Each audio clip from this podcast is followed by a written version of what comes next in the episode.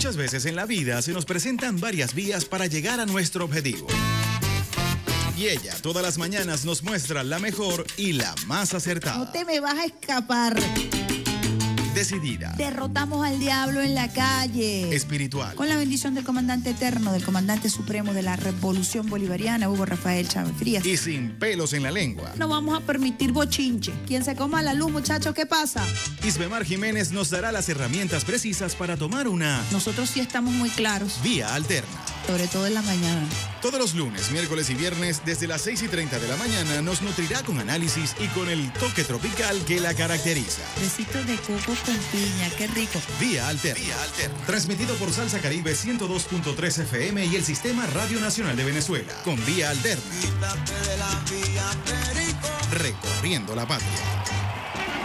Quítate de la vía, Perico, porque ya viene el tren, Muy, muy buenos días, usuarios y usuarias del Sistema Radio Nacional de Venezuela. Hoy es lunes 6 de junio del año 2022.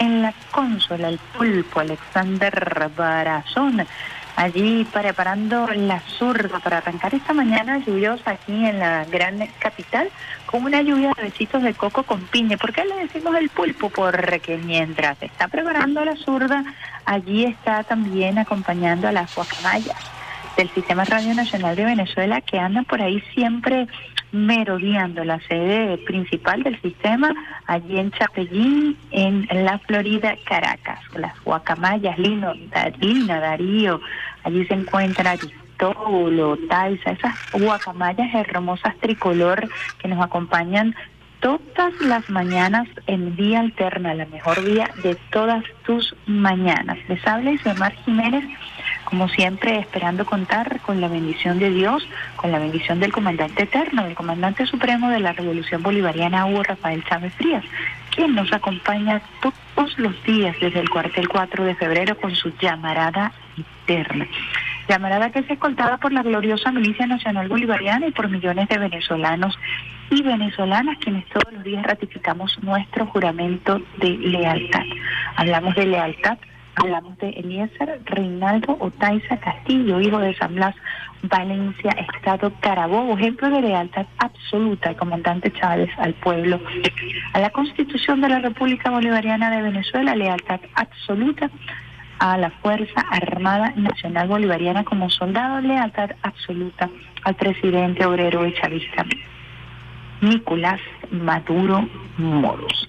Les recordamos entonces a los usuarios y usuarias que estamos transmitiendo desde Caracas, una del Libertador Reina del Guaraira Repano, una de Caracas que como les indicaba amanece nublada el día de hoy. Vamos a consultar el diagnóstico que nos trae el Instituto Nacional de Meteorología y Hidrología para hoy, lunes 6 de junio del año 2022, onda tropical número 5, ubicada a eh, cerca de Venezuela, para no darles a ustedes esas coordenadas técnicas que son demasiado especializadas para nosotros los mortales. Situación general, esta sí, la onda tropical número 5 de la temporada sobre el oriente del país interactúa con la zona intertropical generando abundante nubosidad con precipitaciones moderadas a fuertes y algunas acompañadas de actividad tormentosa en las siguientes áreas del nororiente del país, Nueva Esparta, del Tamacuro, nuestro Esequibo, Bolívar, Amazonas, centro norte costero, los llanos centrales, Yaracuy y al este de Falcón. Asimismo, se prevén lluvias o chubascos con ocasionales descargas eléctricas en zonas como Zulia, los Andes, al oeste de Barinas, Alto Apure y Portugués. Así que muy pendiente con este pronóstico del día de hoy para el Zulia. Hay un dispositivo al sur del lago especial que ha ordenado el presidente Nicolás Maduro Moros para atender toda la situación del sur del lago a propósito de estas lluvias. Las temperaturas máximas cercanas a los 36 grados centígrados en centro occidente y en el estado Zulia en horas de la tarde. Las temperaturas mínimas estarán en las zonas montañosas de los Andes y están alrededor de los 12 grados centígrados. ¿Cómo está la Gran Caracas el día de hoy? Parcialmente nublada durante la mañana, incremento progresivo de la cobertura nubosa después del mediodía con precipitaciones de intensidad variable en gran parte de la Gran Caracas. Así que no voy a salir sin tu poncho, sin tu paraguas, eh, sin tu sombrero, sin tu sombrilla, porque seguramente llueve en Caracas al final de la tarde, como se ha hecho costumbre en esta eh, temprana época de lluvia en la República Bolivariana de Venezuela, específicamente en Caracas. Así que pendiente, pendiente con este pronóstico que nos da el Instituto Nacional de Meteorología y Hidrología el día de hoy, pronosticador Carrillo Ascaño, según nos reporta el INAMET hoy lunes 6 de junio del año 2022. Tenemos información para compartir con ustedes, buena música para arrancar esta semana, aquí compartiendo las tendencias, la información de último minuto. Mientras nosotros aquí en Venezuela hemos controlado la curva del COVID-19, así lo demuestran las últimas estadísticas que ha brindado la Comisión Presidencial para la Prevención del COVID-19, que preside la vicepresidenta Delcy Rodríguez por instrucción del presidente Nicolás Maduro Moros. Nosotros aquí hemos registrado, por ejemplo, en las últimas horas 68 nueve, eh, nuevos contagios, según el reporte que diera la vicepresidenta Delcy Rodríguez el día de ayer. Tenemos información de que él es conocido por su particular de ejercer la democracia, Joseph Borrell, el representante de la comunidad europea, anunció el día de ayer que había dado positivo por COVID-19, que se encontraba en aislamiento y cumpliendo con los protocolos. Esto lo indicó porque efectivamente el COVID continúa eh, amenazando a la humanidad. Incluso la Organización Mundial de la Salud este fin de semana eh, lanzó un nuevo informe alertando sobre la posibilidad del surgimiento de nuevas variables.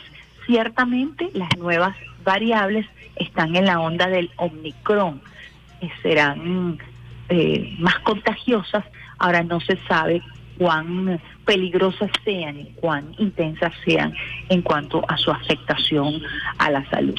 Así que muy pendiente, no bajar la guardia, existe el COVID, el COVID está afectando todavía a la humanidad. En China surgió recientemente un brote bastante, bastante grande entre la población y tuvo que ser atacado de manera agresiva este nuevo brote de COVID-19 en China. Y bueno, tenemos este caso notorio de eh, COVID-19 afectando a Joseph Borrell, que es una personalidad conocida y pública. Esto lo llevo como referencia a la importancia de, continuar eh, cuidándonos, entendiendo que la pandemia existe, que todavía el COVID-19 está en la calle y que es contagioso. Aquí en Venezuela hemos logrado contenerlo, hemos logrado controlar la curva de contagio a propósito de la metodología aplicada por el gobierno bolivariano, a propósito de la conciencia de este pueblo y hemos sido reconocidos por la Organización Mundial de la Salud como ejemplo de país en cuanto a la vacunación.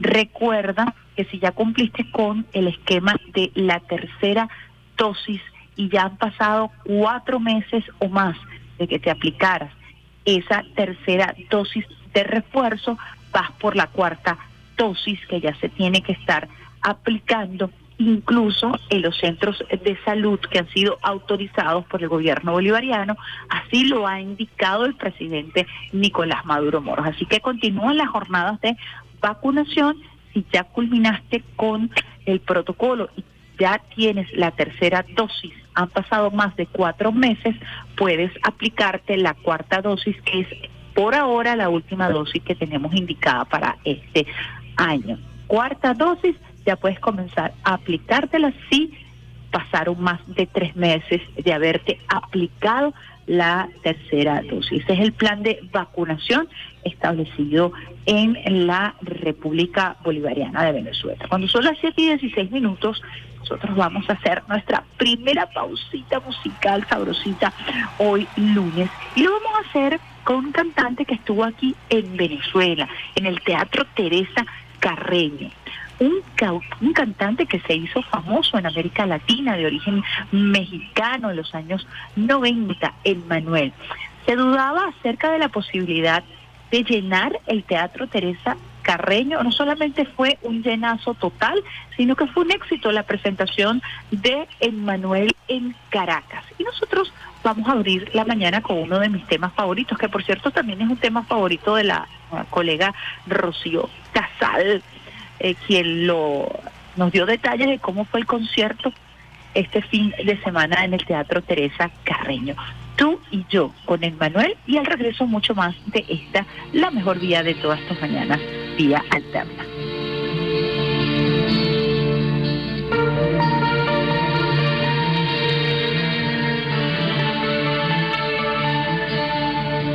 Tú y yo, ramo de imágenes, tú yo, una simple fórmula, tú y yo, caminan las hadas de aquí para allá.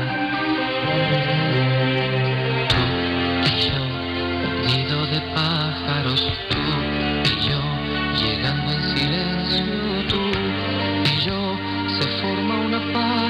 tú y yo, haciendo una fábula, tú y yo, jugamos un verso sin sin reglas, sin tiempos ni acentos, dejamos la noche crecer. Comienzan los besos, a hacer un intento, la luna es más grande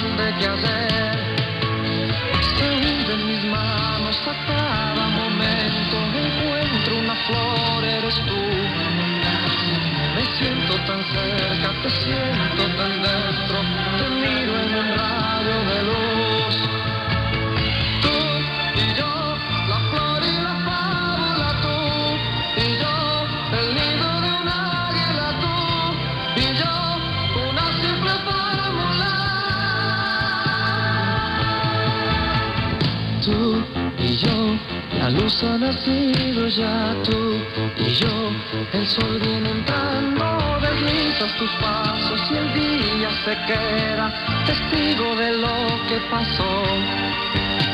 Después tu sonrisa mirando el espejo, recuerdas tu primer amor. Es una aventura rozar tu rodilla, estoy acercándome a ti entregas y olvidas tirado en el suelo un verso que hiciste de mí.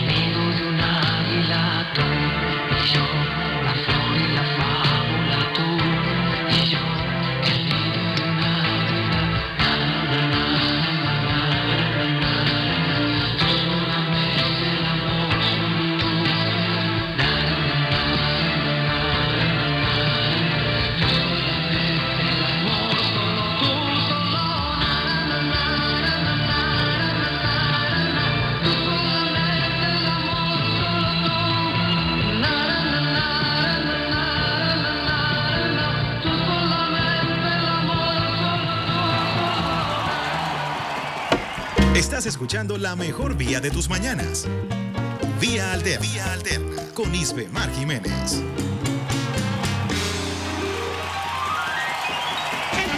Quítate de la vía, Perico, que ya viene el tren. Vía Alterna, vida de todas tus mañanas, por aquí por el Sistema Radio Nacional de Venezuela. Alexander el Pulpo Brazón en la consola y quien les habla hasta ahora de a ustedes buena música, mejor información para arrancar esta mañana. Ahí están las guacamayas acompañándonos desde bien tempranito. Brazón le está dando lechosa. Ahí semillitas de girasol, de girasol. La guacamaya que se ha convertido además en un símbolo de Caracas y así refleja la nueva simbología, la nueva simbología que ha sido aprobada por el Consejo Municipal de Caracas. Se encuentra en nuestro escudo la guacamaya como un símbolo eh, tricolor que ha bañado a nuestra ciudad de ternura, de hermosura, de colorido y de una nueva acústica que uno ya identifica como propia de nuestra ciudad capital. Información que traemos para ustedes eh, siempre de último minuto aquí revisando algunas portadas de algunos eh, diarios de la América Latina. Aquí el Heraldo, por ejemplo, de Colombia, dice Petro 42%, Hernández 41%. Es información que traemos para ustedes según algunos portales de la América Latina. Aquí, ¿qué más tenemos? tenemos información de los portales nacionales. La compartimos con ustedes también cuando son las 7 y 23 minutos. Presidente Nicolás Maduro Moros, hay comunicación permanente con Estados Unidos. El presidente informó que el diálogo con la comisión enviada por Joe Biden es a veces muy lento y a veces menos lento. También eh, indicó, nosotros tenemos exigencias muy claras que se levanten todas las medidas crueles, criminales de sanciones a la economía y la sociedad venezolana, expresó el jefe de Estado. Dijo que no espera que ocurra de la noche a la mañana, pero están dando pasos. Esto lo dijo el presidente Nicolás Maduro Moros en una entrevista que le hiciera a Tilio Borón en una radio argentina y que fue transmitido por la Radio del Sur y por todo el sistema bolivariano de comunicación e información. Durante esa entrevista el presidente además dio detalles muy interesantes de cómo fue la actuación de los Estados Unidos en pandemia y cómo trataron de asfixiar a Venezuela con las sanciones y así facilitar una incursión armada en nuestro territorio. Parte de lo que fue esa entrevista muy interesante también, una vez más, el presidente Nicolás Maduro Moros hablaba de la recuperación económica y de cómo paso a paso también el pueblo con su trabajo, con su constancia, hermanado con su gobierno, ha podido dar pasos importantes y significativos para una recuperación económica que debe continuar, que debe ser sistemática en función del buen gobierno, la estrategia que ha creado el gobierno bolivariano, el buen gobierno uno por 10. Parte entonces del resumen, esta información la trae también el diario Últimas Noticias del día de hoy, Correo del Orinoco, Maduro, pasos significativos, activación de licencias a empresas para envío de crudo venezolano a Europa. Destaca también en primera página el Correo del Orinoco parte de lo que fue esa entrevista el día de hoy.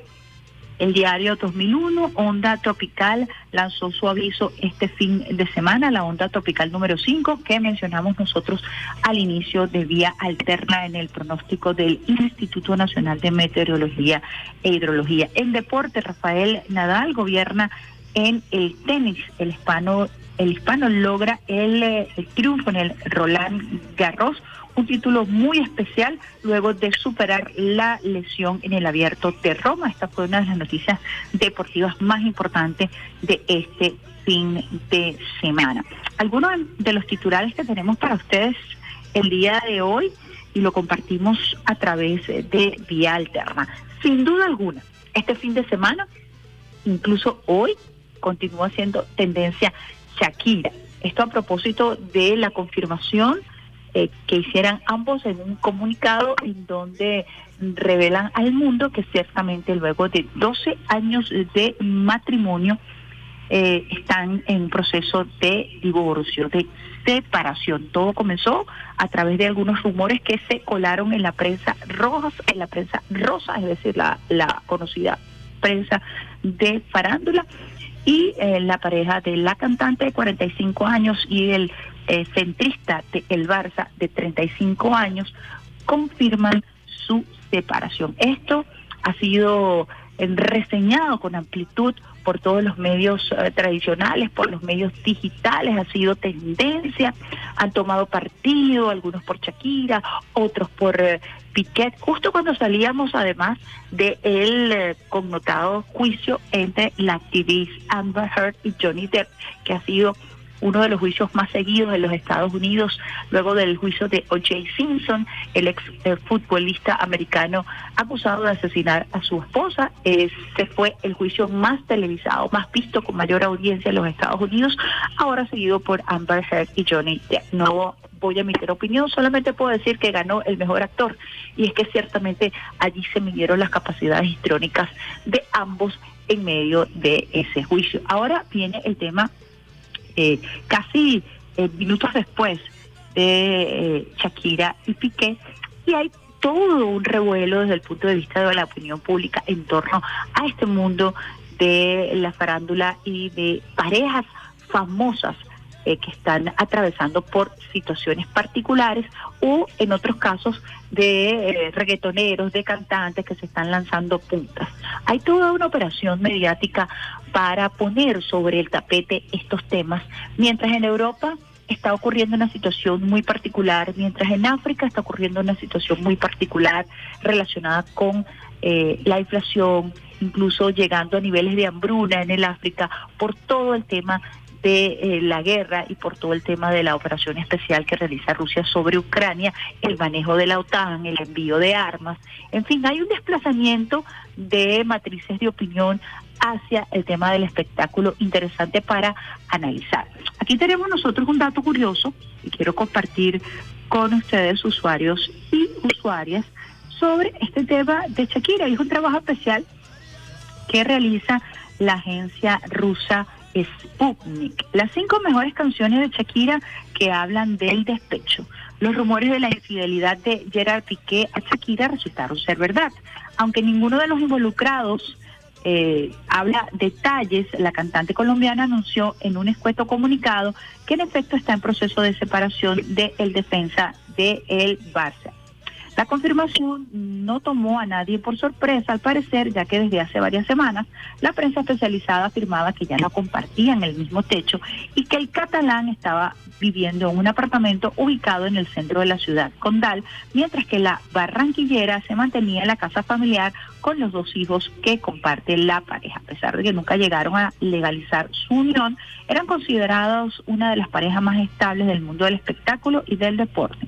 En los 12 años que duró la relación, eran asiduos a reuniones que realizaban los jugadores eh, culés y eran común verlos por las calles de Barcelona simplemente de paseo. Sin embargo, muchos se dieron cuenta de la ausencia de Piqué en el Instagram de la colombiana. La última foto que compartió la intérprete de Pies Descalzos fue el 14 de febrero.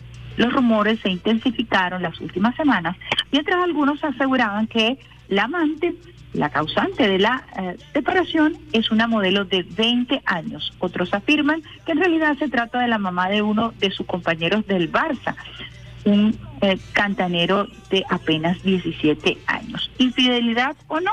Lo cierto es que los fanáticos de la música de Shakira han salido en su defensa en todas las redes sociales y lo han hecho recordando las mejores canciones de la cantautora de 45 años que hablan de corazones rotos y de comenzar de nuevo. Aquí te traemos la selección que ha escogido el portal Sputnik.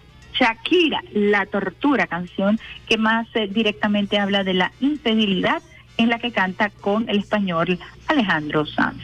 Moscas en la casa, para muchos la mejor canción de, despecho de la barranquillera, todo un clásico de una generación. Shakira, si te vas, cuéntame qué harás después que estrenes su cuerpo, cuando muera tu traviesa curiosidad, cuando memorices todos sus recovecos. Shakira, te felicito. Uno de los últimos éxitos de Shakira, realizada en colaboración con Ro Alejandro, es para muchos una pista de lo que estaba sucediendo dentro de la pareja. La letra del single dice, te felicito, qué bien actúas, de eso no me cabe duda. Con tu papel continúa, te queda bien ese show. Shakira, que vuelvas, una de las canciones más viejas de la cantante, habla de la desesperación que se siente al perder una pareja. Así que nosotros vamos a traer para ustedes, para este inicio de mañana, uno de los temas, el último, Te Felicito, que además ha sido un hit en las redes sociales, una tendencia, utilizando el término adecuado para que no se me caiga la cédula, tendencia ha sido por la coreografía que ha montado Shakira y se ha convertido en un challenge tanto en Instagram como en TikTok. Así que los dejamos con Te Felicito de Shakira.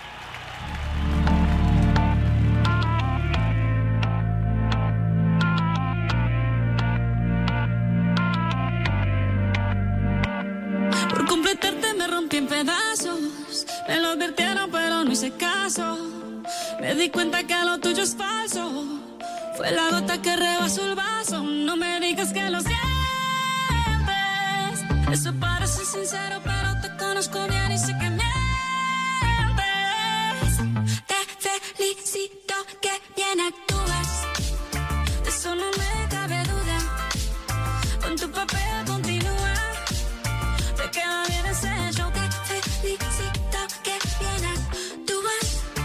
eso no me cabe duda.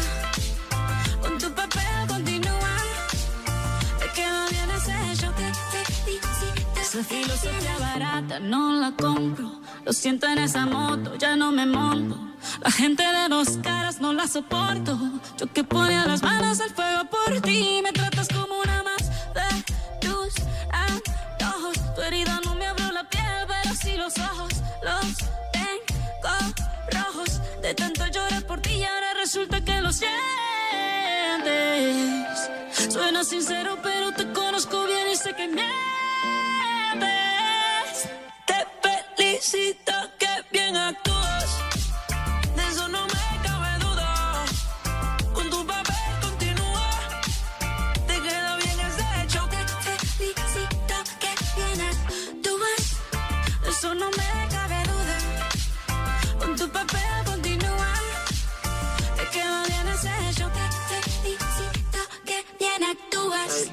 Asia.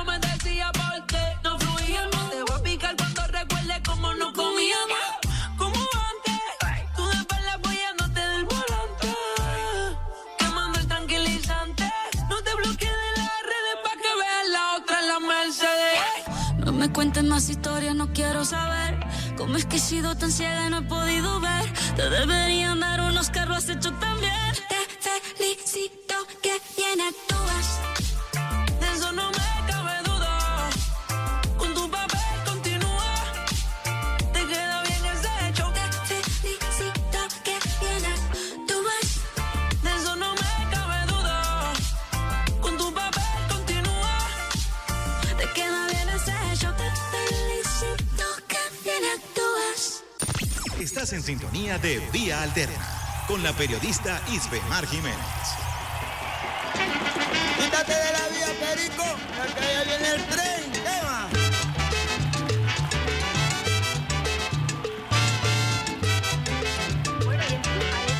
En Vía Alterna, Shakira, te felicito, sin duda un tema que genera suspicacia a propósito del anuncio de la cantante de, de su separación, la confirmación de su separación de Gerard Piqué, jugador de El Barça. Así que nosotros siempre llevándoles a ustedes información de último minuto, arrancando la mañana con el pie izquierdo, la mano en el corazón, buena música, besitos de coco con piña de abrazón. ¿Y qué pasó con el cafecito colado?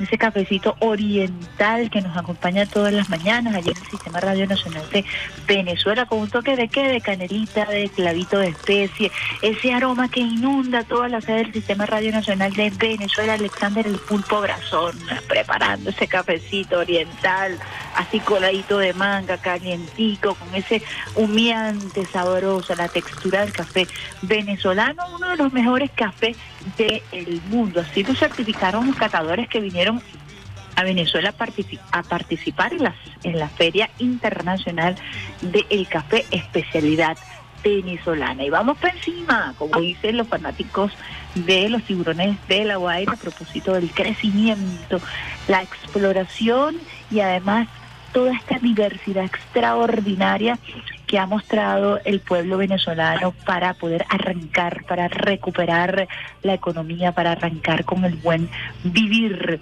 recuperar nuestro buen vivir. Y efectivamente el día de ayer fue el Día Internacional del Ambiente.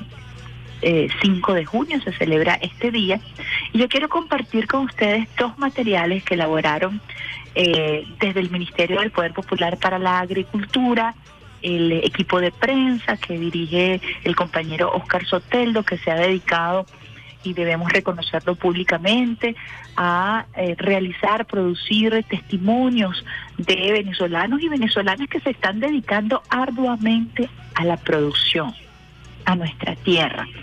Y hay una vinculación muy bonita entre este movimiento de agricultores y agricultoras con la protección de la Pachamama, de la, de la Pachamama, con la protección de nuestra tierra. Y eh, quiero compartir el testimonio de dos, dos personas, eh, con bastante diferencia de edad. Uno de eh, juventud prolongada que nos habla de su experiencia de más eh, de 50 años con la apicultura y otra, una joven que nos narra también su experiencia eh, desde la frescura, desde la juventud, en torno a la importancia de cuidar las abejas y la importancia de las abejas para eh, la siembra y para la producción. Vamos a escuchar el primer audio y luego lo comentamos. Mi nombre es Valdemar Borges. Yo tengo dedicado a la abeja 56, voy por los 57 años dedicado a la abeja. Empezamos con dos colmenitas regaladas de un campesino y de ahí fue creciendo nuestro deseo de conocer de la abeja, de cómo trabajar con ella. Va a ayudar a mantener el ecosistema con un insecto que ayuda a la polinización y a la reproducción de las plantas que están en el entorno de uno. Entre ellos están casi un 60 o un 70% de plantas que nos producen alimentos. Pero nosotros como apicultores, bueno, siempre seguimos adelante porque es algo que lo, que el trabajo de la apicultura es apasionante. Eso uno cuando se enamora de eso no hay quien lo saque uno de ahí. Es mi vida, es lo que me gusta, pues. O la gente aquí en Portuguesa me dice, "¿Y tú no tienes finca? Le digo, no, no tengo finca, que me dice, a mí que me gustaba, siempre me gustaba es la abeja. Uno tiene que trabajar en lo que le gusta. Y lo que le gusta tiene que buscar la manera de que eso sea rentable. Uno tiene que trabajar en lo que le gusta. Estamos hablando de Valdemar Borges, más de 50 años dedicado a la apicultura en el estado portuguesa. Y él da un dato muy interesante, que 70% de lo que se produce en la zona tiene que ver con la polinización, con la presencia de las abejas. A veces se estudia poco la importancia de la abeja y en algunos sitios, por ejemplo en Europa, en donde se ha erradicado por las políticas eh, de agroquímicos la presencia de las abejas, ha sido difícil recuperar la producción y la agricultura. Es un perfecto equilibrio. Por eso que tenemos que cuidar, tener mucho cuidado con los agroquímicos que tienden a afectar la vida de las abejas que juegan un rol muy importante, un rol estratégico en la polinización, es decir, en la, en la fertilidad de en una especie en particular, sobre todo las especies que nos dan, que nos colocan el alimento en la mesa. Él es de, de la franquicia Miel Primavera, la produce en el estado portuguesa. Vamos a escuchar entonces el caso de una joven que nos narra qué pasó en su finca cuando erradicaron a las abejas.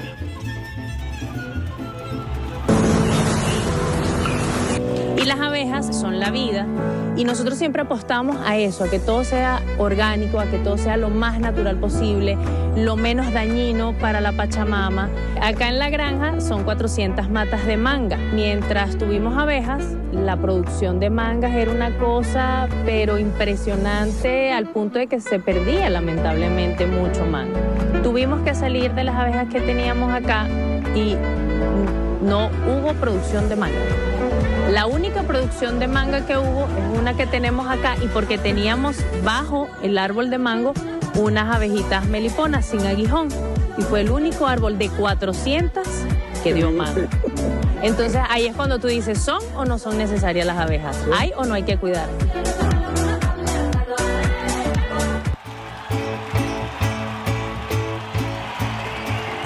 ¿Son o no necesarias las abejas? Es importante que nosotros cuidemos el medio ambiente, es importante preservar el equilibrio, es importante sostener una relación armónica con la Pachamama, es importante sostener un equilibrio, decimos, en el ecosistema. La presencia de las abejas es fundamental. Fíjense cómo ella narra cómo de 400 am- árboles de manga, cuando desaparecieron las abejas, solo se quedó uno produciendo manga y era porque tenían unas avispas, unas, avispa- unas avispas meliponas que son sin las, las avispas sin o las abejas, perdón, sin aguijón y esas abejitas lograron eh, que ese árbol se mantuviera activo, ese árbol fuera fecundo para la producción eh, de la manga. Así que es muy importante la apicultura, muy importante quienes se dedican de manera muy amorosa a este oficio tan importante, tan interesante, de vieja data.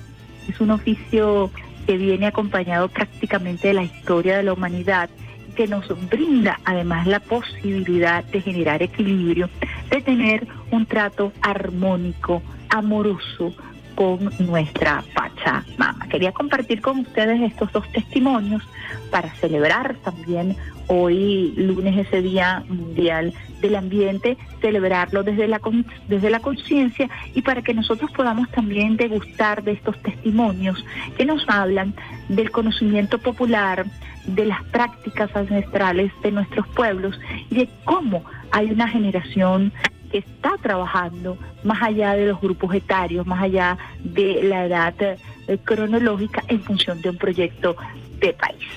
Cuando son las 7 y 43 minutos, qué rápido ha pasado el tiempo hoy en Vía Alterna, vamos con una pausita musical, lo vamos a hacer con uno de mis temas favoritos de Cheo Feliciano. Este es el guaguancó, el guaguancó del barrio, de la esquina, el sentimiento eh, caribeño que nos narra esta canción. Esto es el guaguancó con Cheo Feliciano.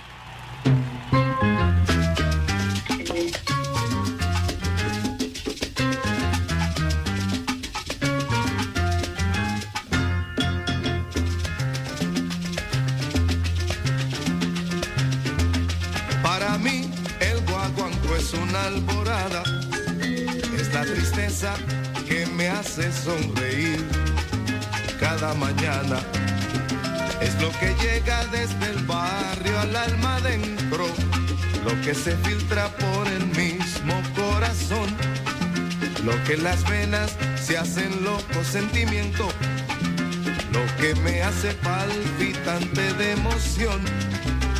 Para mí todo eso es guaguancó. Para mí todo eso es guaguancó. Es más que la mulata que menea la cintura como una revolución. Más allá del toque de un tambor y hasta el amor me parece un guaguancó. Para mí el guaguancó es una alborada lo que en el alma se prendió como una luz. Es una fuerza penetrante de verdad.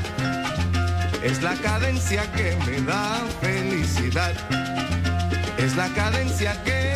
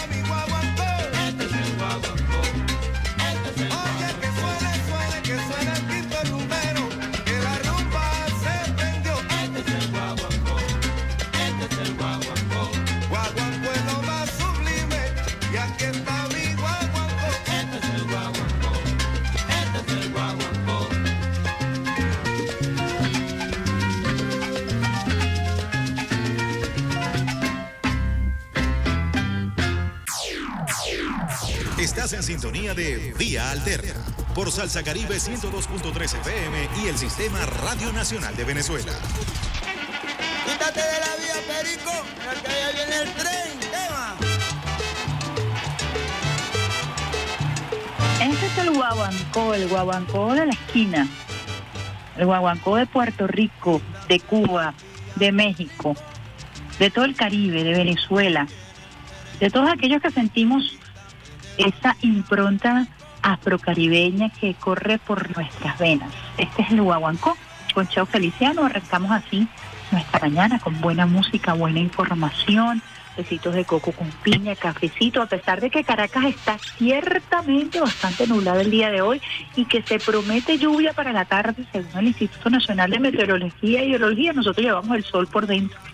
Y somos así de radiantes porque somos latino-caribeños y de eso estamos hechos. Vamos a compartir con ustedes a esta hora, 7 y 49 minutos, eh, un tema que es bastante controversial en los Estados Unidos que ha terminado dividiendo a esa sociedad y es el tema de la tenencia de las armas. Este fin de semana un nuevo tiroteo en Filadelfia, en los Estados Unidos. La violencia causada por las armas de fuego no da tregua en los Estados Unidos. Tan solo este fin de semana el país registra al menos nueve tiroteos masivos. Es la información que se ha viralizado en los Estados Unidos. Hoy Filadelfia continúa siendo tendencia a propósito de un tiroteo que se dio en las afueras de una discoteca, pero estamos hablando de nueve. Vaya a compartir con ustedes aquí, vamos a ver si sirve porque en la consola no sonó este audio. Vamos a compartirlo con ustedes ahí, Alexander Razón. Vamos a ver si logramos captar el audio. Voy a ponchar por acá.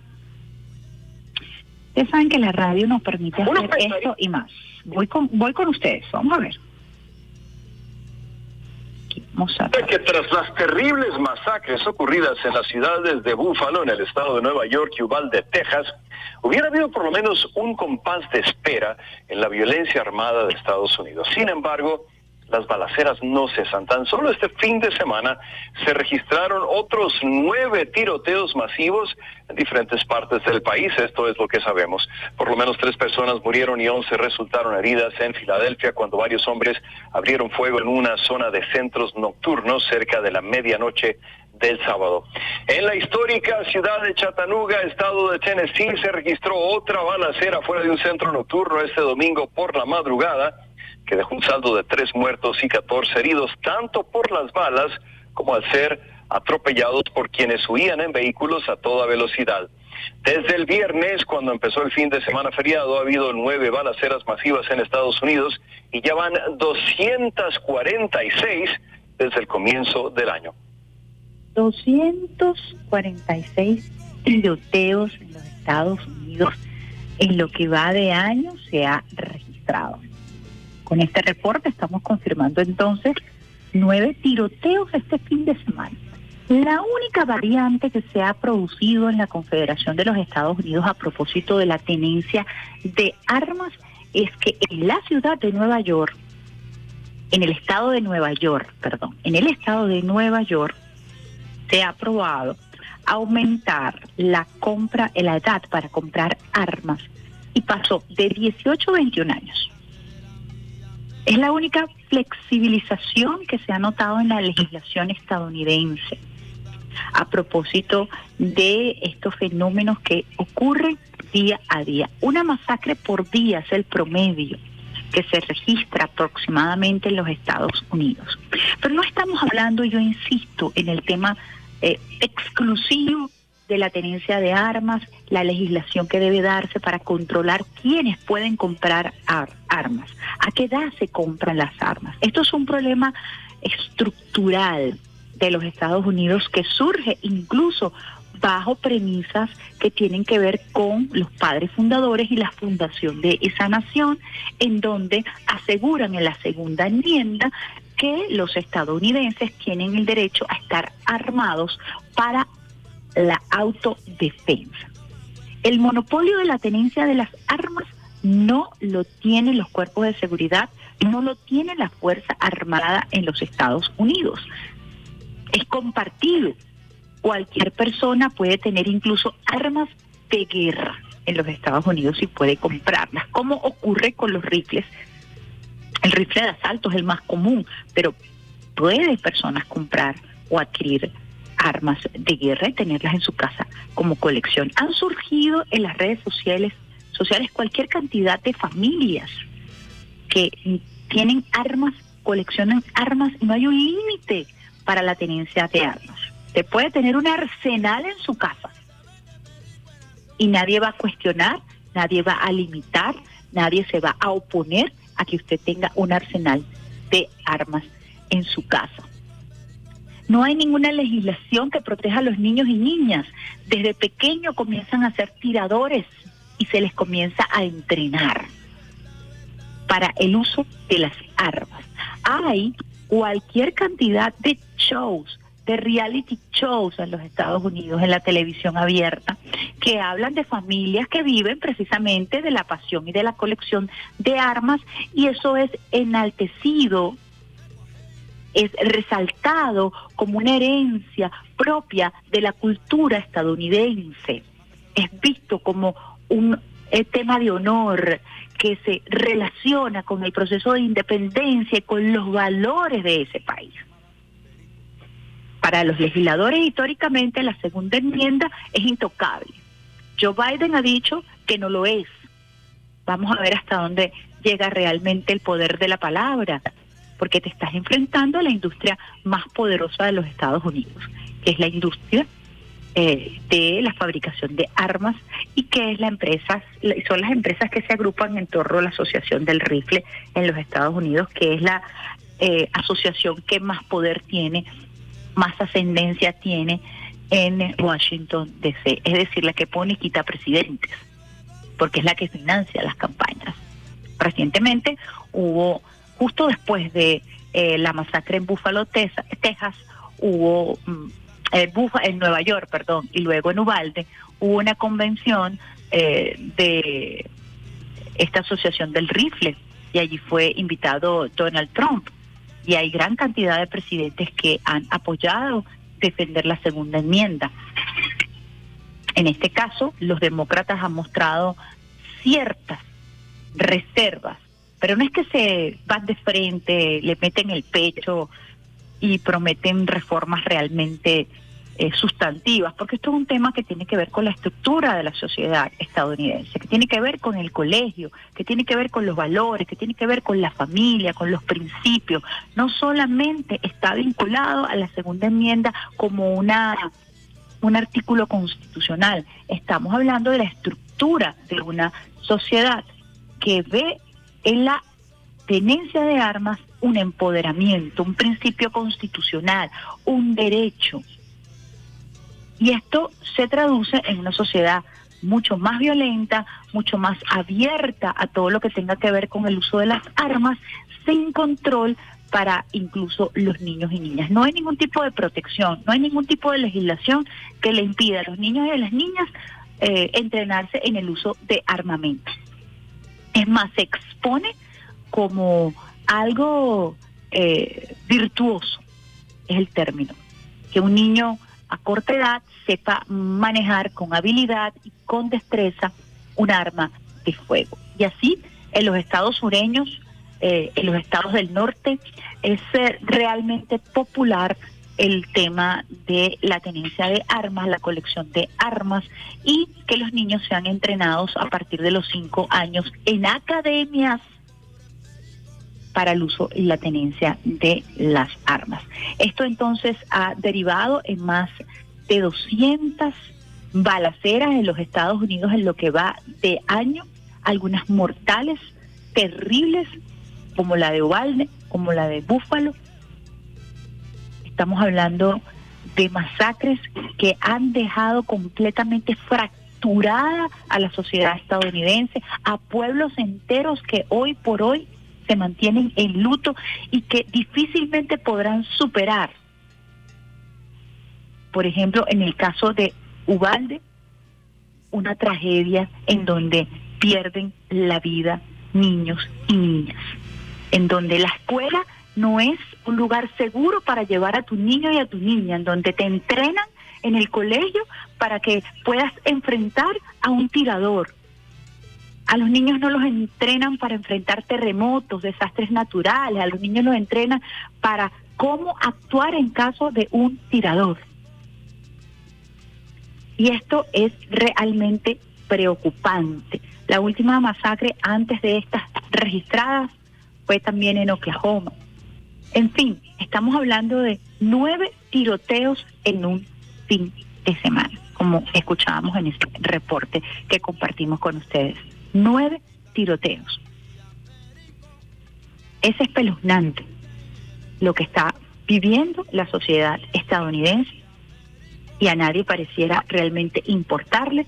Son 50 senadores republicanos están reácidos, que no van a cambiar de postura, que defienden a la Asociación del Rifle, que además abiertamente se sienten orgullosos de la tenencia de armas en sus propios hogares y que no van a dejar pasar ningún tipo de flexibilización en contra de esta legislación eh, laxa que le permite a cualquier estadounidense de 18 años de edad ir a un supermercado y con solamente su carnet de identificación comprar el armamento pesado que le plazca según el catálogo de ofertas que tenga la tienda. Quería compartir con ustedes esta reflexión, estos datos precisos que hemos extraído. Hoy continúa siendo Filadelfia tendencia y todos los días tristemente un estado aparece en tendencia en las redes sociales a propósito de una nueva balacera. Vamos con una pausita musical a esta hora que tenemos por allí, Alexander Brazón, de esos temas, agradeciendo también a Peter Carrión, quien siempre nos acompaña montando en la producción de eh, Vía Alterna con estos temas que traemos para ustedes, usuarios y usuarias del Sistema Radio Nacional de Venezuela. Vamos con Andy Montañez, casi vídeo y al regreso mucho más de esta, la mejor vía de todas tus mañanas, Vía Alterna.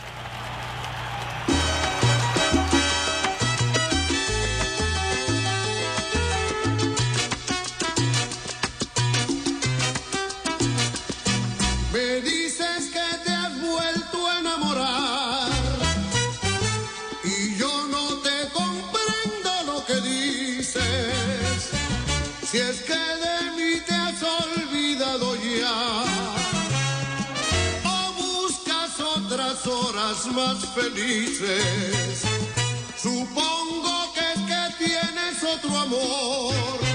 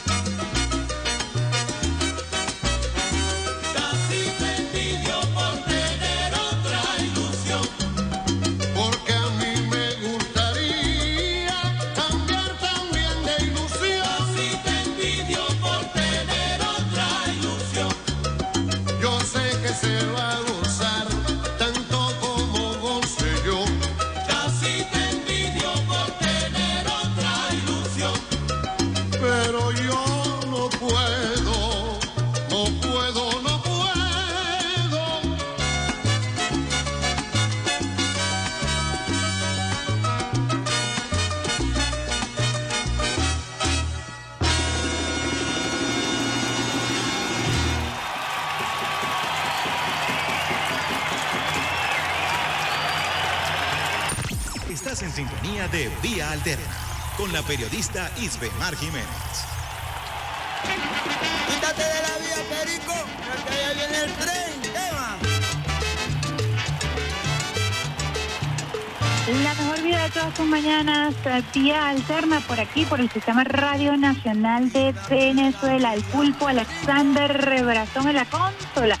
Y quien les habla sobre Mar Jiménez compartiendo con ustedes buena música, mejor información, llevándoles a ustedes los temas, tanto musicales como noticiosos, que son tendencia. Hay personas que se asombran porque uno arranque un programa con temas diversos, variados. Emanuel es noticia.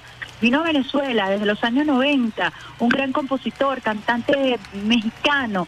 Se pensaba que no, llevan, yo, no llenaba Teresa Carreño. Vino a Venezuela, lo llenó. Shakira, Piqué, se separan. Toda una controversia en torno a dos personas con una gran exposición mediática. Colocamos el tema. Hay que andar en la movida, hay que llevar información, hay que ir adelante. Nosotros tenemos que tener la capacidad de crear, de innovar.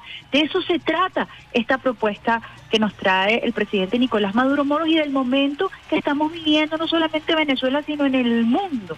Entonces tenemos que ampliar, abrir la mente, abrir el conocimiento, trascender en todo lo que tiene que ver con la noticia, que es trans- transversal a la cotidianidad. A esta hora, cuando son las 8 y 7 minutos, quiero escuchar un audio, voy a tratar de traducirlo, es en inglés, es de la cadena Fox News, Eh, se utilizó este fin de semana para tratar de dar un estatus de lo que es la situación entre Rusia y Ucrania y cuál debe ser la postura en estos momentos de los Estados Unidos. Un analista que suele ser invitado a Fox News y que eh, da su opinión acerca de cómo ha sido el comportamiento, incluso noticioso, de los Estados Unidos. Por favor, Alexander, colócame el audio y vamos a irlo traduciendo eh, en vivo, pues. What's the end game here? What's the point? ¿Cuál When we know when we've achieved the point and we can stop funding the government? ¿Cuándo sabemos si hemos alcanzado o To be no frank, el uh, this administration and the Defense estar en Department have always been several El steps de behind Estado siempre ha estado uh, detrás. in their thinking about everything. And I think at this point, sobre todo. they want to Creo que find a way to keep this war going van as long as possible. They don't want to admit that they were wrong, No van a admitir que se equivocaron. que han llevado una campaña de desinformación tremenda. Han afectado al mundo, han llevado a África a la wheat. Uh, Porque no pueden llevar trigo. No les importa, solamente les importa enfocarse en lo que daña a Rusia. Y this la verdad, que Rusia va a salir good. airosa de todo Uh, esto, va a salir Ukraine, on the other triunfante. hand, is destroyed and is Ucrania effectively a va a salir state. destrozada y se va a convertir en un estado fallido. Análisis entonces de este fin de semana en this eh. Fox News. Compartimos con ustedes esta información porque nuestro invitado hace quizás dos meses, mes y medio, compartió con nosotros eh, una primicia y es que él alertaba acerca de el impacto que iba a tener esta operación especial que realiza Rusia en Ucrania, pero sobre todo el impacto de la OTAN y el impacto del tráfico de armas por parte de los Estados Unidos para esta región, inflamando eh, todo lo que tiene que ver con el tema de la guerra. Y nos eh, decía Sergio Rodríguez que su preocupación estaba en torno a la situación del hambre, a la distribución de alimentos que se vería afectada en Europa y que tendría también una afectación para el mundo. Sergio Rodríguez, profesor, analista internacional, buenos días. Iván, buenos días, muchas gracias por esta nueva invitación. Saludos a todas y todos que nos escuchan y muchas gracias por eh, estar nuevamente aquí contigo. Profesor Sergio, eh, escuchábamos ese audio en donde ya se habla de situaciones de hambruna, incluso en el África. Usted alertaba sobre el impacto de este conflicto, específicamente en el sector alimentación. Le voy a hacer la pregunta que le hacía el periodista al analista. ¿En qué punto nos encontramos en este momento? Bueno, eh, me imagino que te refieres al tema alimentario. Eh, Así es. Si me preguntas en qué punto estamos, te respondería con las palabras del canciller de Italia, que dijo que estamos en la guerra mundial del trigo. Así lo calificó él. Eh, estamos hablando de un país en Europa que tal vez sea el más afectado porque la dieta de ellos gira en torno a la pasta y por tanto gira en torno a- al trigo. Eh, Entonces hay- una alerta especial por parte de Italia que bueno en general es una alerta de Europa y de todo, de todo el mundo. Y, la caracterización que él hace de guerra mundial del trigo eh, te da una dimensión de cómo lo están percibiendo ellos. Em, por supuesto, eh, los países desarrollados tienen una capacidad económica y sustitución que les permite, si bien es cierto, eh, van a tener afectaciones porque ya hay inflaciones altas, hay una crisis mundial de inflación que está afectando a todo el mundo por, el, por la elevación de los precios. Y entonces, eh, por decirlo de alguna manera, si hablamos de gasolina, bueno, eh, eh, ah, también es una afectación, todo el mundo usa combustible directa o indirectamente porque no, no, no se puede asociar solamente el tema del combustible al que tiene carro, porque el que tiene el que se mueve en autobús también necesita combustible, pero además la industria, eh, en el caso de los países, nosotros por suerte no tenemos ese problema, pero los países que necesitan eh, calentarse en, las épocas de invierno, eh, necesitan también de energía para ello y hay una afectación. Pero cuando estamos hablando de alimentos, estamos hablando de una necesidad cotidiana, de una de algo que tiene que ver con la condición humana eh, y que afecta eh, transversalmente a todo, a todo el planeta. Y que eh, aquellos países y aquellos pueblos de escasos recursos, marginados, aislados, sobre todo los de África, algunos de Asia, algunos de América Latina y el Caribe, van a ser afectados y entonces vamos a vamos a ver hambruna, vamos a ver, eso va a significar mayor migración, que es otra de las cosas que tiene preocupada Europa, porque evidentemente van a- se van a incrementar eh, las migraciones en la búsqueda de, de una situación mejor. Entonces estamos ante una crisis catastrófica que por supuesto Occidente no previó cuando empezó a tomar medidas, eh, eh, sanciones contra Rusia. Están acostumbrados a sancionar a países pequeños cuya economía no tiene una no tiene una inserción estratégica en la dinámica global, pero cuando están afectando a Rusia se les olvidó que Rusia eh, es, el, eh, es el mayor productor de petróleo y de gas del mundo, el mayor productor de trigo, eh, pero incluso, por ejemplo, eh, hay países que su energía es a partir de, de energía de, plantas nucleares con energía nuclear y, y- también Rusia les exporta plutonio, les exporta uranio porque es el mayor productor del mundo. Entonces, claro, nada de esto lo previeron. Eh, ha- hay un afán, eh, como decía el- este, esta persona que entrevistaban en Fox, eh, hay un afán de destruir a Rusia, hay un afán de, de- causarle un daño eh, que signifique un ejemplo para todos los que se resisten a la imposición occidental y no se, no se tomen en consecuencia las repercusiones que pueda tener. Ahora, fíjate que Estados Unidos, aunque está teniendo también inflaciones muy altas, eh, eh, Estados Unidos no va a ser tan afectado como Europa. Entonces aquí estamos viendo que, eh, que incluso, por ejemplo, Estados Unidos vendió todos sus bonos del tesoro de- ucraniano. Entonces prácticamente le está dejando el tema económico del, conflicto en Ucrania, se lo está dejando Europa.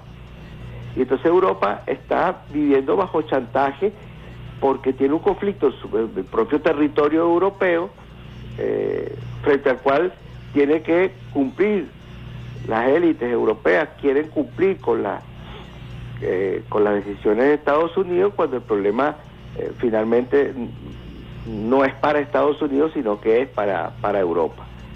De todo esto, cuando estamos hablando ya no solamente de una crisis en términos militares, de, de- una guerra, porque una guerra ya es el extremo de la, de la política, sino que estamos hablando de una crisis energética, estamos hablando de una crisis alimentaria, estamos hablando de una crisis política e incluso ideológica, porque estamos viendo un enfrentamiento entre sistemas y estamos estamos hablando una estamos viendo una crisis de la inflación general que va a producir va a tener grandes consecuencias entonces este, eh, acuérdate que son las crisis las que paren los son, son las eh, la- las que las que presagian las que dan nacimiento las que dan a luz los nuevos momentos de la, de la historia entonces estamos en un momento trascendental de la historia con todas estas repercusiones. Tú tienes interés hoy eh, en, en que, en debatir sobre el tema alimentario, pero es difícil, Isbemar, aislar el tema alimentario de todo, de toda esta problemática que, que, que es global, o sea, territorialmente ocupa todo el planeta, es, eh, es multisectorial porque no solamente tú lo puedes aislar, la crisis alimentaria por un lado, la energética por otro, la política o geopolítica por otra, sino que están totalmente entrelazadas eh, y esto podría estar presagiando el alumbramiento de un nuevo sistema internacional.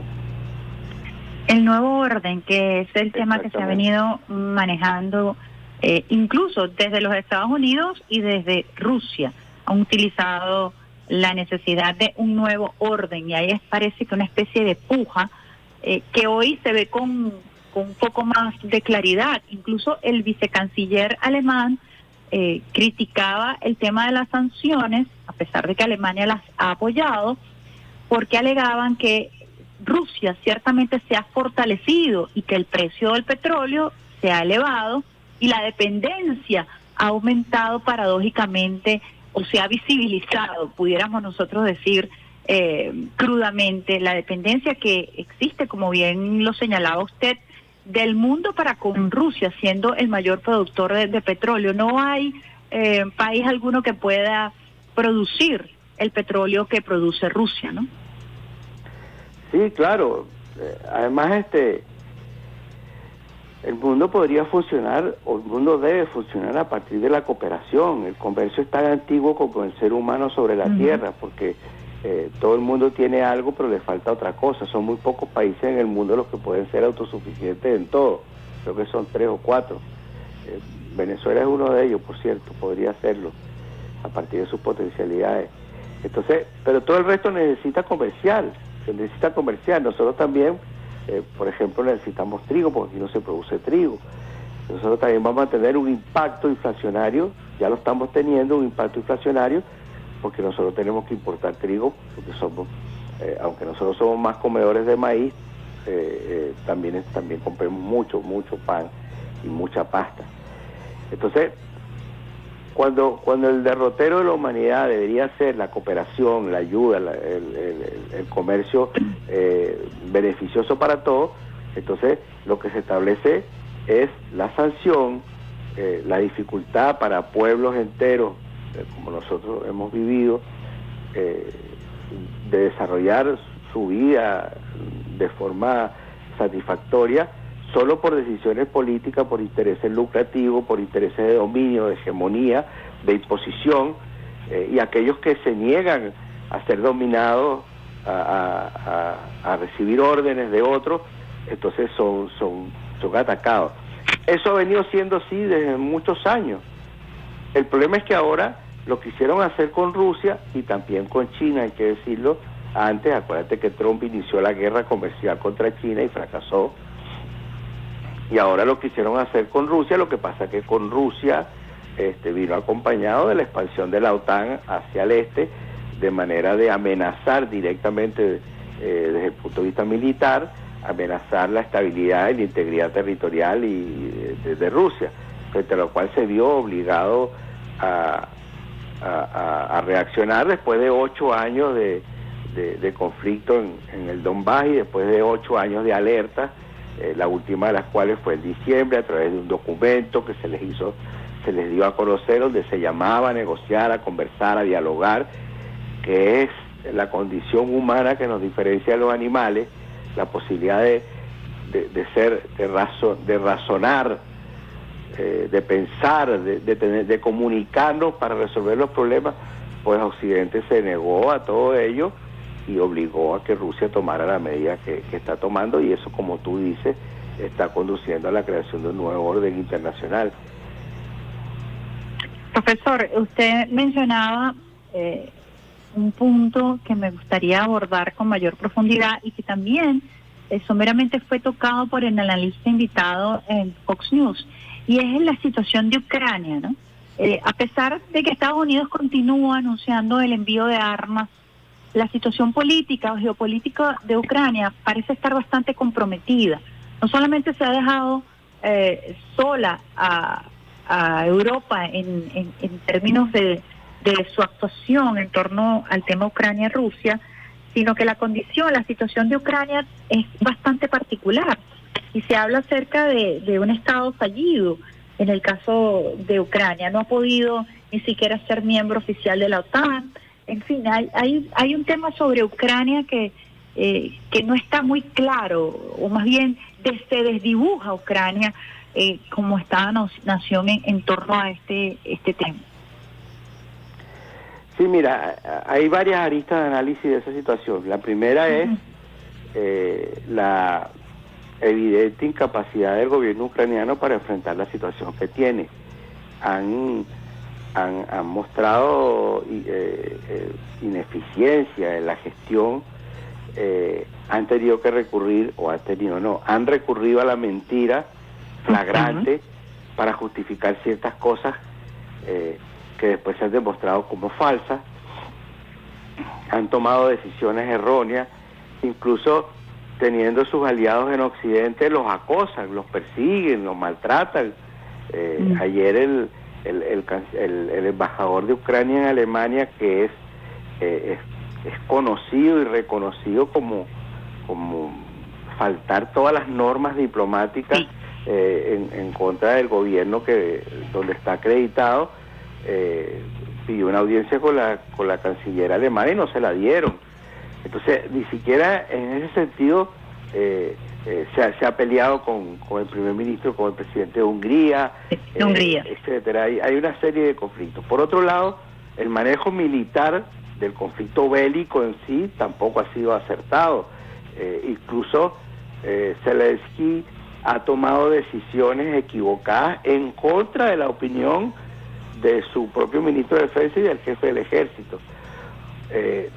Eso, eso, ese es un- ese es una arista, son dos aristas. Por ahí otra, que es que frente a la debilidad de Ucrania, hay países eh, que tienen aspiraciones territoriales sobre Ucrania que también están tomando medidas. Este, el caso más patente es el de, pero no único, es el de Polonia. El de Polonia. Polonia a- y a- acaba de firmar un acuerdo con Zelensky por el cual eh, ciudadanos polacos pueden ser nombrados jueces en la parte eh, oeste de, de- de Ucrania, donde, donde hay una, hay una minoría polaca. Entonces, imagínate, son ciudadanos extranjeros que van a impartir justicia en Ucrania.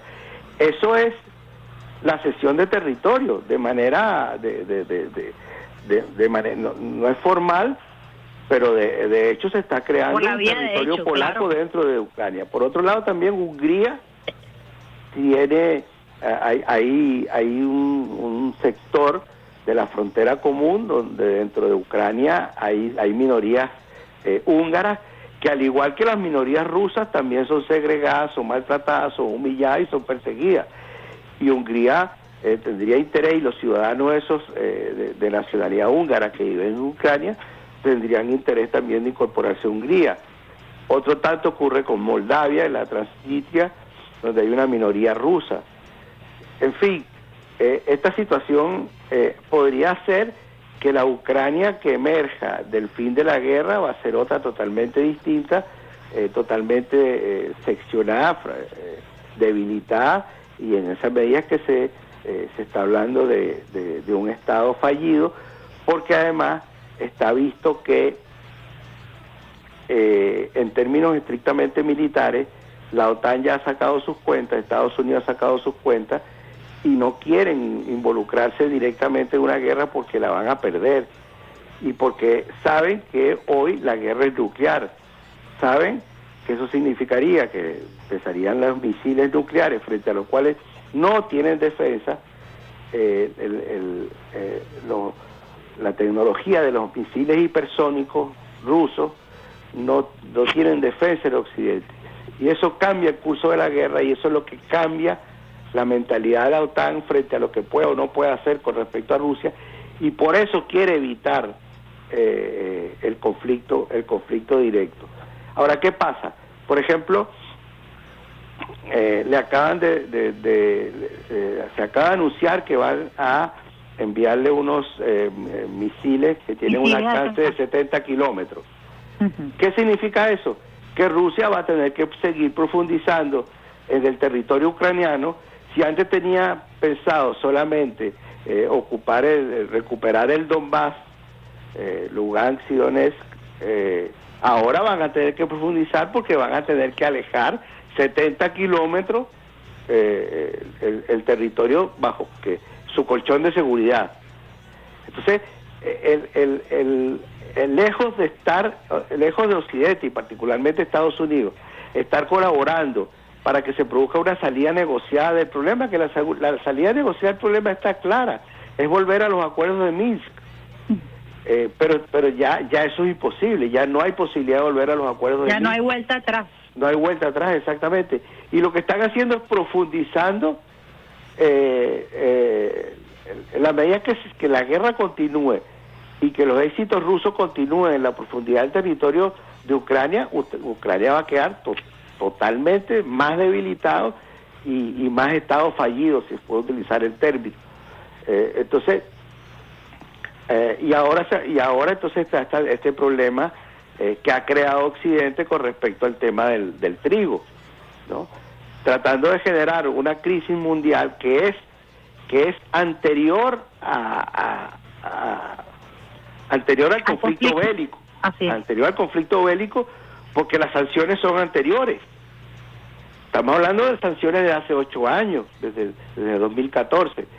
Entonces, todo, toda esta dinámica que se ha ido generando no los llevó, no, los, no, no, no, fueron decididas a partir de un cálculo de repercusiones, para nada.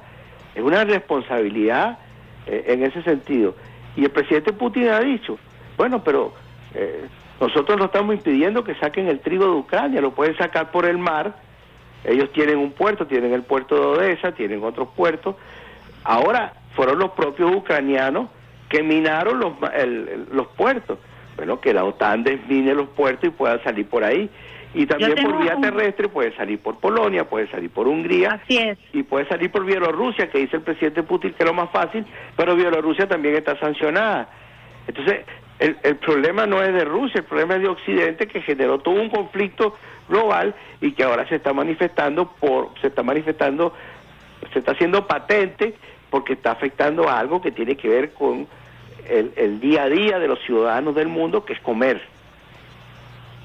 Este fin de semana no compartí el video porque es- está en ruso y ruso sí no hablo, no lo voy a traducir, pero este fin de semana la cadena Rusia Today sacó una entrevista del presidente Vladimir Putin donde él decía, eh, le achacan a Rusia el problema alimentario, el problema energético, pero Occidente ha tomado decisiones muy malas antes de las operaciones especiales en Ucrania y eh, ahora quieren achacarle a Rusia el problema energético, el problema alimentario, el problema de la inflación, cuando Occidente no ha sabido manejar bien estos temas. Un poco mm, para eh, profundizar y, e ilustrar lo que usted está aseverando en este momento. Claro, y, y además, a ver, Iván, ¿cuál es la principal industria de Estados Unidos? La industria de armamento, y esa sí está ganando dinero, a esa sí le está yendo muy bien. Fíjate que de los 40 mil millones de dólares que aprobó el Congreso de Estados Unidos para Ucrania, eh, creo que, no, me, no, no estoy seguro de la cifra, pero entre 9 y 11 mil millones son para pagar el armamento que ya le dieron a Ucrania y que ese armamento está ya está destruido, ya Rusia lo destruyó casi todo. Después hay como 4 mil millones de dólares para, mm, voy a utilizar términos nuestros venezolanos, para una sala situacional que estableció el ejército de Estados Unidos para asesorar a la Fuerza Armada en el manejo de la guerra. Tampoco va a llegar a Ucrania. Y así empiezas a sumar y al final solamente de los 40 mil millones, 900, 900 millones de dólares, o sea, estamos, estamos hablando del 2,3% es para ayuda humanitaria. Y para el funcionamiento de, para el funcionamiento, para el gobierno de, de Ucrania son 9 mil millones de dólares. Y hay que recordar que el presidente Zelensky dijo que necesitaba 7 mil millones de dólares eh, mensuales para hacer funcionar el gobierno. Entonces, este, tampoco las finanzas cuadran y toda esa supuesta ayuda que están dando es absurda. Las pérdidas, yo saqué una cuenta hace como 15 días, en ese momento las pérdidas en, en- en armamento, saqué me, di el trabajo de sacar una cuenta, la cantidad de aviones que, que han sido destruidos, cuánto vale, la cantidad de artillería que ha sido destruida, cuánto vale, la cantidad de drones, bueno, las pérdidas hasta hace 15 días atrás, Ibemar, eran de 230 mil millones de dólares. ¿Por parte de quién? De Ucrania. De Ucrania. Lo que ha perdido Ucrania en armamento nada más. Yo no te- aquí no te estoy sacando pérdidas por la economía, no estoy hablando de municiones, no estoy hablando de fusiles, estamos hablando de camiones, artillería, eh, aviones, helicópteros, drones, no estoy hablando de infraestructura. Solamente en eso, las pérdidas son de más de 200 mil millones de dólares. Y Estados Unidos, como gran cosa, está dando 40 mil millones de dólares y ya dice que no pueden dar más. Fíjate que las reservas de armamento en muchos países de, de- Europa que han querido dar armamento y no pueden porque re- porque eh, sus militares les dicen que no, que no pueden, que tienen que tener su reserva, eh, como todo país que tiene que tener su reserva eh, de, de armamento y de municiones por To- cualquier todo conflicto. esto Entonces, es, como bochornoso, profesor, porque eh, desde cualquier punto de vista que usted lo analice, eh, pareciera que se actuó como sacando barajitas debajo de la manga. No, no hubo eh, un análisis profundo de la situación. Simple y llanamente pareciera que se dejaron llevar por un sentimiento antirruso, pensaron que era el momento, eh, porque por donde usted lo ve es pérdida. Sí, claro. eh, Además, los rusos se prepararon ocho años para esto. O sea, no, no están inventando. No es que Putin se levantó una mañana y dijo, Ay, voy a invadir Ucrania. No, no, no, no. Y, y, y, y sabe, sabe eh, Idemar, esto que tú estás diciendo, ¿saben qué se expresa claramente?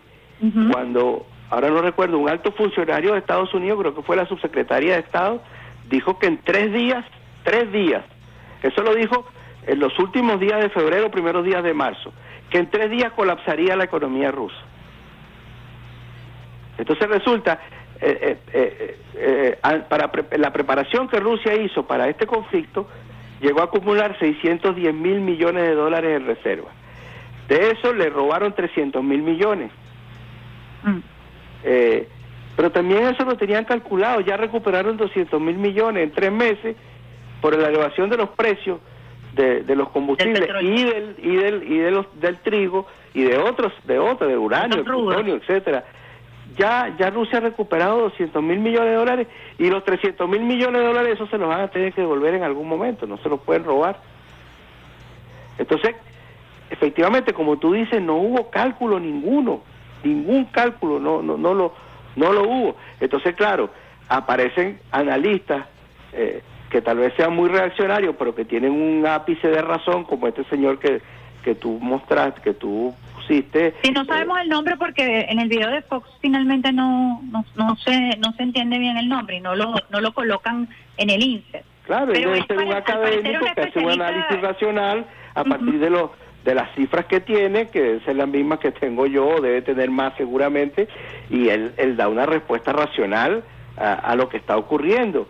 Otra cosa es lo que vende a los medios de comunicación, pero bueno, Eso es lo que le iba a decir, profesor. Lo que lo que sí ellos se esmeraron fue en una gran propaganda, la gran propaganda antirrusa, la necesidad de censurar los medios de comunicación para que de una u otra manera se tratase de tapar el sol con un dedo, cosa que ya vimos que no se pudo hacer a pesar de la censura con eh, los medios eh, rusos y lo que ellos llaman afiliados a Rusia, la campaña de desinformación que poco a poco se ha venido desboronando, porque si algo trae la globalización es precisamente eso. Es casi imposible ejercer censura como se hacía en los años 80, en los años 90, en donde había un control de la mediática, porque se trataba solamente de los medios convencionales y de las grandes agencias. Hoy la comunicación 2.0 eh, se revierte como una especie de boomerang para quienes han ideado esta campaña de desinformación. Quisiera que habláramos un poquito de este tema porque es lo que hoy prevalece por encima de estos análisis que agradecemos, profesor, que usted comparta con los usuarios y las usuarias del Sistema Radio Nacional de Venezuela. Sí, eh, no, y además todo lo contrario. Muchas gracias por darme a mí la oportunidad de, conversar con todos ellas, con todas ellas y todos ellos. Mira, eh, Ibemar, aquí nos tenemos que adentrar en un problema mucho más profundo, que es la propia crisis del capitalismo. Esa crisis, se, esa crisis se manifiesta en todos los escenarios, como te decía hace, hace unos minutos. Es una crisis alimentaria, es una crisis energética, una crisis ambiental. Se está destruyendo el planeta por el afán, eh, el, el cambio climático es evidente, eh, a pesar que Trump dijo que eso era un invento chino. Eh, hay una crisis política, hay una crisis ideológica. Entonces, bueno, frente a toda esa situación, eh, el poder de Estados Unidos está mermando. Ya Estados Unidos no tiene la superioridad científica tecnológica, ya no la tiene, ya no tiene la, la, la, la superioridad eh, en términos políticos. Mira lo que está ocurriendo con esta cumbre que va a empezar en Los Ángeles hoy, donde más allá de quién vaya y quién no vaya, que para mí no tiene mayor importancia quién va y quién no va, para mí la importancia que tiene es que hay una serie de países, incluso países muy pequeños del Caribe, que cuestionan el orden establecido por Estados Unidos respecto a la región. Y eso ya es un cambio. Pero eso está ocurriendo en todo el mundo. Mira lo que ocurre en el asia occidental, en el mal llamado Medio Oriente. Eh, hay un cuestionamiento, aliados estratégicos de, de Estados Unidos como, Ara- como Arabia Saudí, como Egipto, como Turquía, cuestionan eh, el liderazgo de Estados Unidos. Entonces, eh, hay una hay también una crisis una crisis política. Entonces frente a todo eso eh, qué le queda a Estados Unidos cuál cuál es el poder real de Estados Unidos en este momento Eh, es el poder militar que todavía es indudablemente superior a- a- al de cualquier otro país del mundo o cualquier alianza que pudiera crearse y el poder el poder mediático cultural.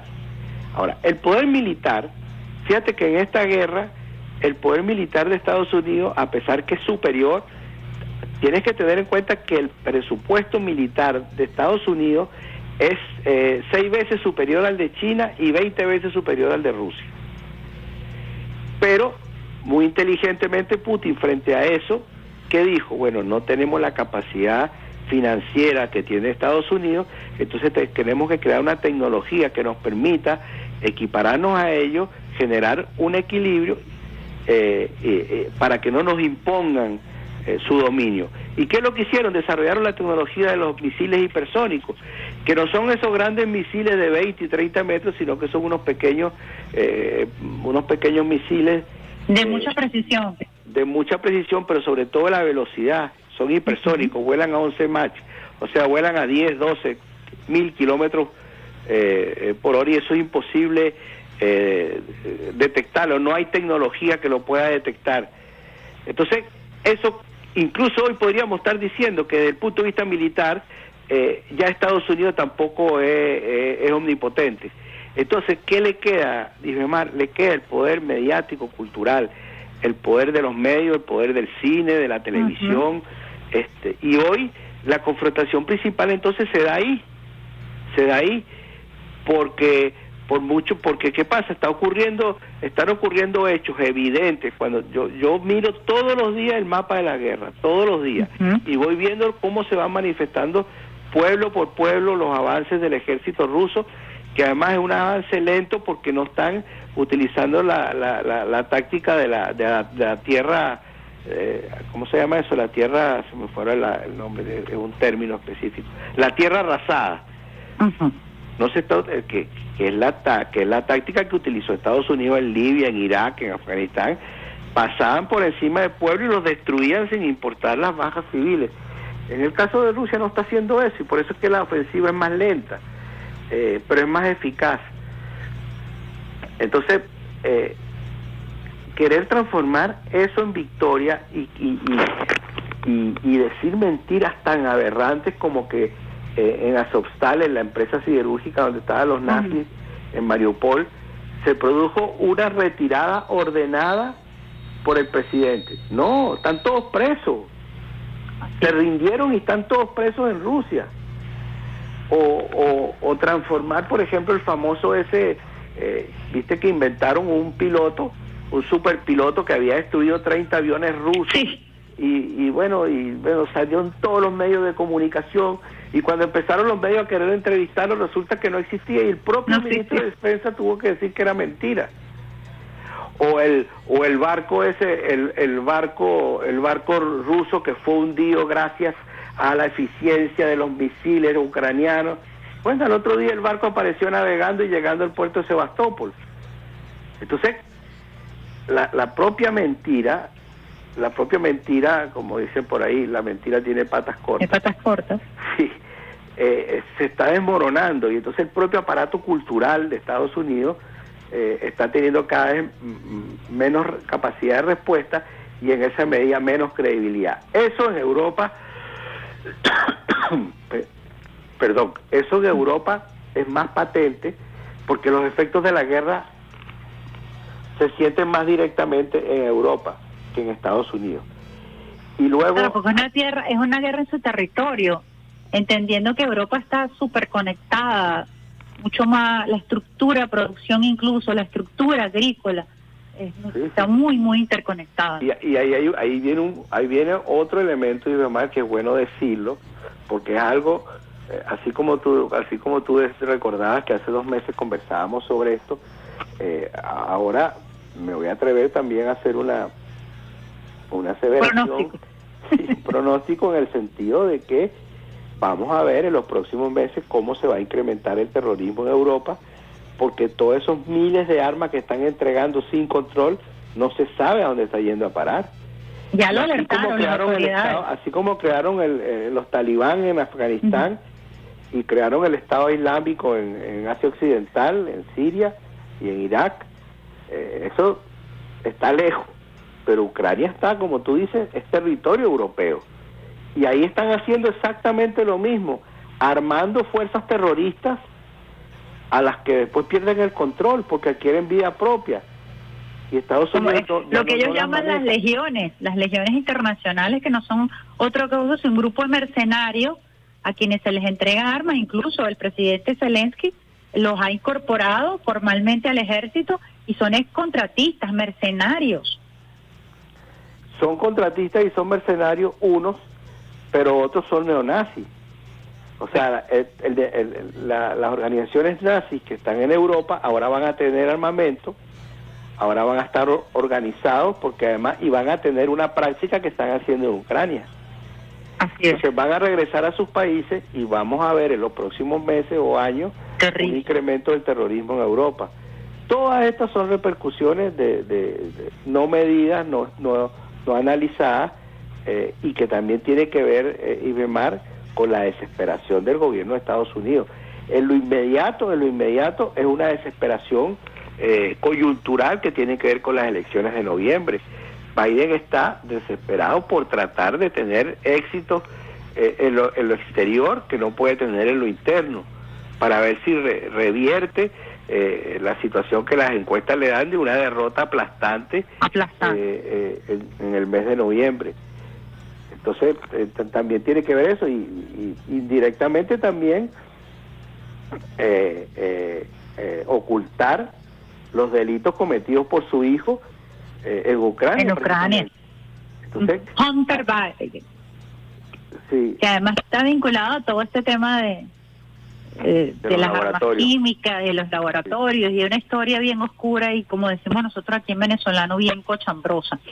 Sergio Rodríguez, quisiera que nos dieras ya un mensaje final eh, a propósito de este encuentro que hemos tenido el día de hoy, agradecidos y agradecidas además porque necesitamos abrir la, la- la- el chorro de la información sobre todos estos temas que, que hemos tocado el día de hoy, que además nos permiten tener una visión mucho más amplia, más certera de lo que está ocurriendo en medio de una gran guerra de desinformación, como lo discutíamos hace pocos minutos, ¿no? Sí, mira, y además yo quisiera que mi mensaje final fuera eh, por sobre hoy un- sobre un punto. Mensaje final solo y usted era sobre un punto específico. Mira, nuestro gobierno ha hecho un gran esfuerzo por ir mejorando la situación económica del país y lo, y lo estaba logrando, lo está logrando. Nosotros habíamos logrado de alguna manera paralizar la, la, la- la inflación o, o detenerla, habíamos logrado estabilizar el, el- el- el bolívar. Una, hay una serie de medidas que se estaban tomando y hoy comenzamos a ver inflación.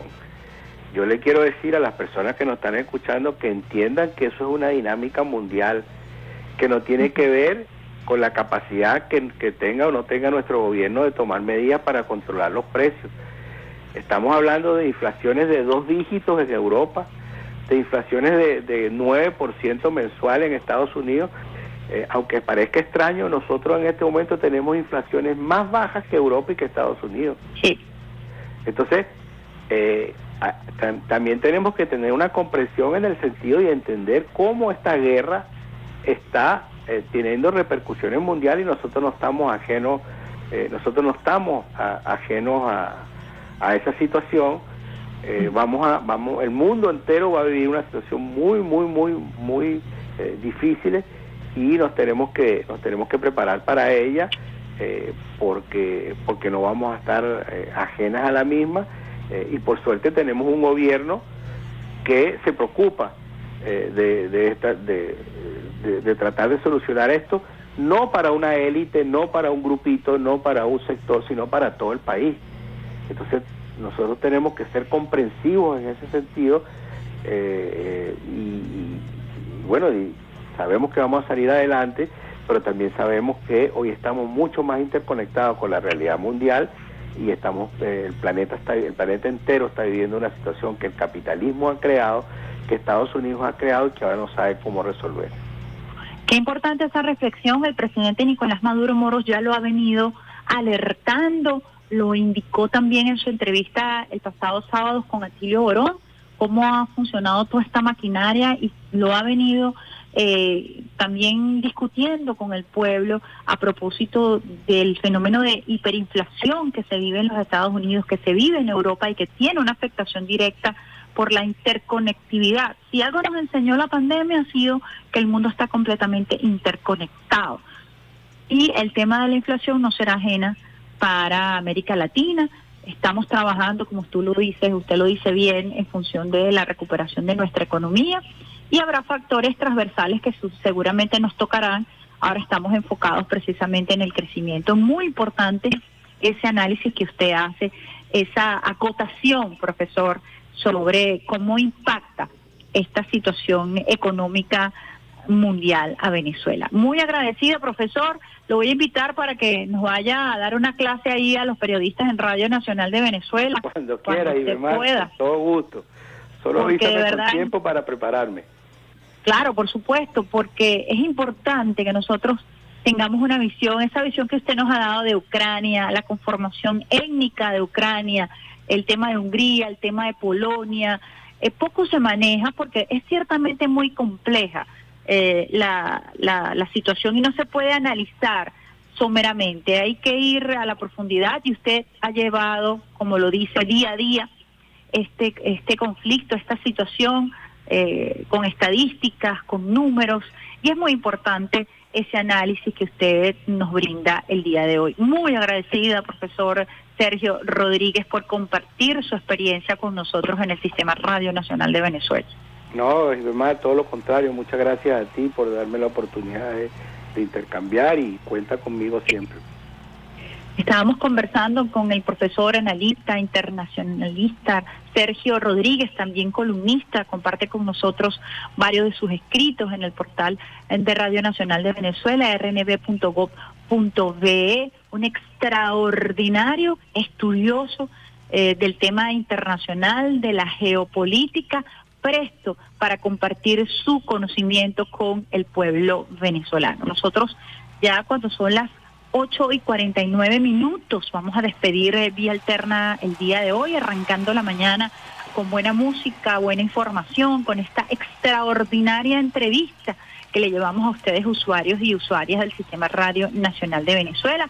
Ya ha comenzado a salir el sol en la Gran Caracas, pendiente en la zona nororiental de Venezuela con la lluvia, muy pendiente en la tarde en la Gran Caracas con posibilidad de lluvia también. Besitos de coco con piña, mis guacamayas allí danzando en torno a la sede del Sistema Radio Nacional de Venezuela. Nos vamos a despedir con un tema de Eddie Palmieri, Muñeca, para que arranque la mañana también con el son caribeño. Un abrazo, besitos de coco con piña, nos escuchamos y nos vemos el próximo miércoles bien tempranito, 7 de la mañana. Chao, chao.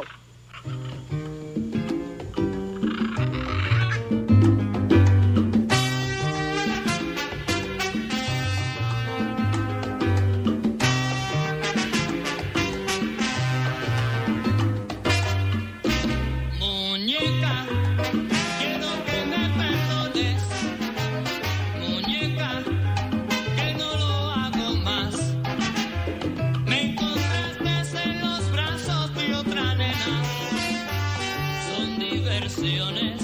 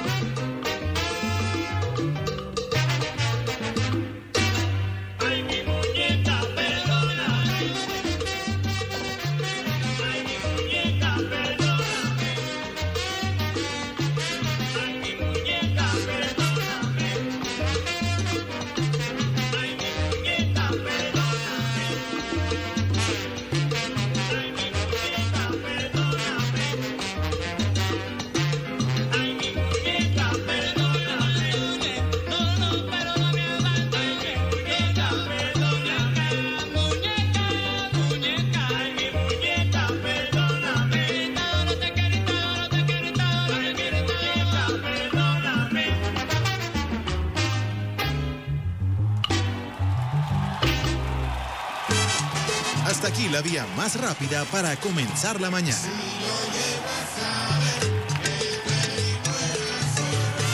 Esto fue Vía Alterna.